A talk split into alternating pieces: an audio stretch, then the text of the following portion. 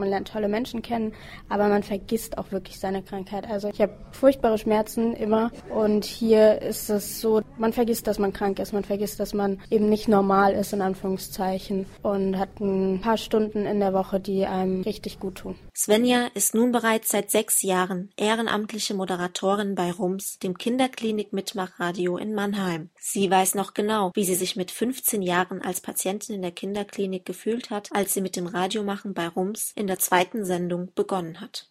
Ich wurde an der Wirbelsäule operiert und bin eine Woche später im Rollstuhl mit meinem Infusionsständer hergekommen, weil ich unbedingt Radio machen wollte, weil ich unbedingt eine Ablenkung haben wollte. Es gibt halt nichts, was du in der Klinik wirklich machen kannst. Das Radio ist da eine tolle Abwechslung. Rums sendet nun schon seit sechs Jahren und Svenja hat in ihrer Radiozeit auch schon viel erlebt. Ich habe Xavier Naidoo getroffen, ich habe Bülent Ceylan getroffen, ganz viele tolle Prominente, aber auch so ganz viele tolle Menschen, die von ihren Berufen erzählt haben und habe auch hier im Krankenhaus ganz viele tolle Menschen getroffen, mit denen ich teilweise immer noch sehr eng befreundet bin.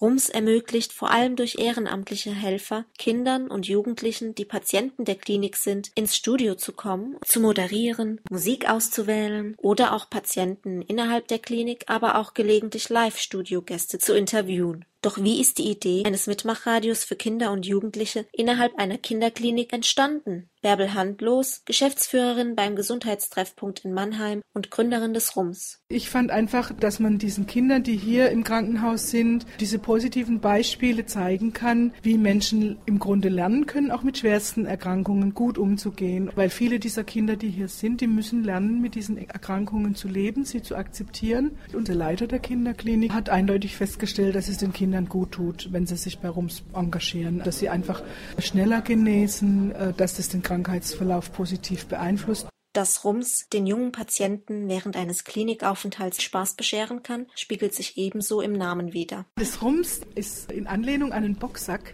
Da war die Idee, dass Kinder Frust haben, dass sie draufhauen können, macht natürlich keiner im Krankenhaus. Und als wir uns überlegt haben, welche Gestalt soll Rums äh, kriegen, haben wir gedacht, na, der Boxsack ist doch nicht schlecht. Es heißt ja auch Radio in der Universitätsmedizin Mannheim sendet. Wir hatten sofort so ein dynamisches Bild. Rums, das sich alleine durch Spenden finanziert, sendet donnerstags von 14 bis 17 Uhr live im Klinik-Radiokanal, aber auch im Klinik-Fernsehen.